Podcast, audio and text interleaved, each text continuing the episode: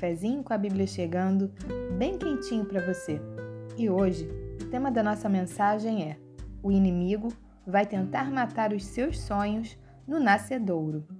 E para isso, nós vamos ler uma passagem que se encontra no livro de Êxodo, no capítulo 1, nos versículos 15, 16 e 17, e depois no 22, que dizem assim: O Faraó, rei do Egito, deu a seguinte ordem às parteiras hebreias Sifrá e Puá: Quando ajudarem as hebreias a dar à luz, prestem atenção durante o parto.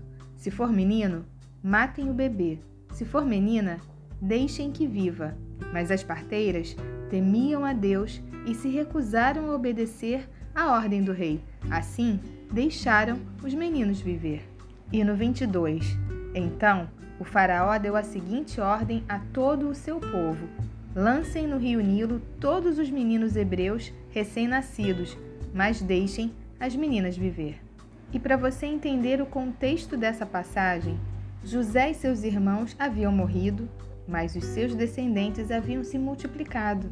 Eles se fortaleceram e encheram a terra. No entanto, subiu ao poder um novo rei, que não havia conhecido a José, e ele começou a se sentir ameaçado, uma vez que o povo de Israel havia crescido e havia se tornado mais numeroso e mais forte do que os egípcios. Foi então que ele deu a ordem às parteiras para que matassem todos os meninos, filhos dos hebreus. E por que ele estava sendo impulsionado a fazer isso? Porque havia uma promessa de que Deus enviaria um libertador. E é isso que o inimigo tenta fazer nas nossas vidas. Tenta matar os nossos sonhos, tenta frustrar as nossas esperanças, tenta nos fazer acreditar que nós não vamos viver as promessas de Deus para as nossas vidas. E pode ser que você não tenha realmente vivido até hoje, até esse momento. Mas eu quero dizer para você que Deus é o mesmo ontem, hoje e o será para sempre. As suas misericórdias se renovam todas as manhãs e elas não têm fim. Todos os dias Deus renova o seu estoque de bondade sobre a sua vida.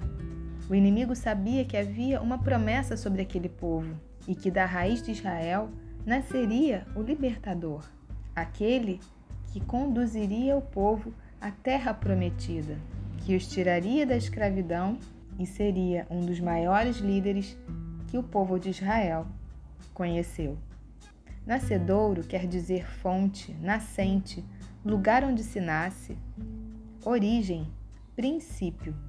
É aí que o inimigo vai tentar te sabotar, ele vai tentar fazer você acreditar nas circunstâncias difíceis, nos dias maus, nos desafios, nas impossibilidades, em vez de olhar para a promessa, para o milagre para o tamanho do seu Deus.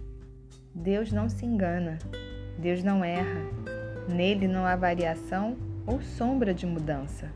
E ele não se enganou quando ele escolheu você. E ele sabia que você estaria nesse momento ouvindo esse podcast. E foi ele que fez chegar até você essas palavras. Não, querido, não, querida, nada é por acaso. Deus permanece no trono e ele tem o controle de todas as coisas. E mesmo quando as coisas não saem da forma como nós planejamos, ainda assim, tudo contribui para o bem daqueles que amam a Deus e daqueles que são chamados segundo o seu propósito. Existe um propósito sobre a sua vida. Deus não te criou à toa. Deus não deu o fôlego de vida para que você simplesmente viesse a essa terra trabalhar, pagar contas, comer, dormir. Isso seria muito pouco muito pequeno diante da grandeza de Deus. Pare um pouquinho e olhe a natureza.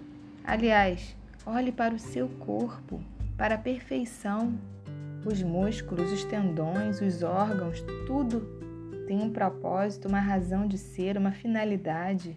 Deus é um Deus perfeito e ele tem coisas grandes para a sua vida.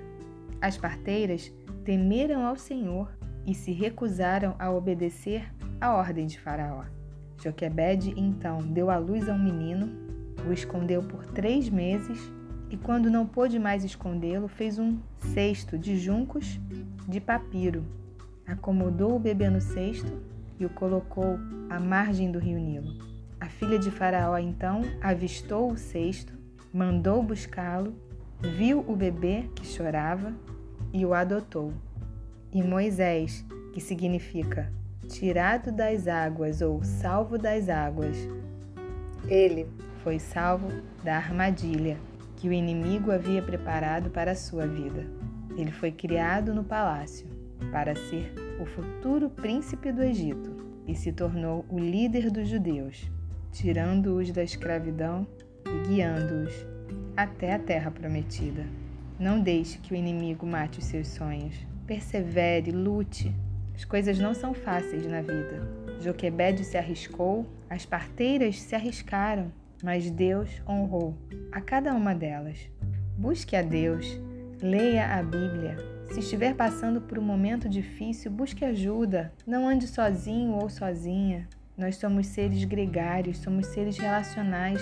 Fomos criados para andarmos juntos, conectados, ligados uns aos outros, em amor. Por isso que assim como aquelas parteiras tiveram fé, coragem e não aceitaram o decreto do rei, assim como Joquebede fez um cesto de junco crendo que alguém poderia resgatar seu filho, que você também enfrente as adversidades com fé e com ousadia, sabendo que aquele que fez a promessa é fiel para cumpri-la, independente de qualquer decreto ou sentença que você possa ter recebido na sua vida. Não desista dos seus sonhos e não permita que nada nem ninguém te impeça de viver cada um deles. Que Deus te abençoe. Um beijo para você.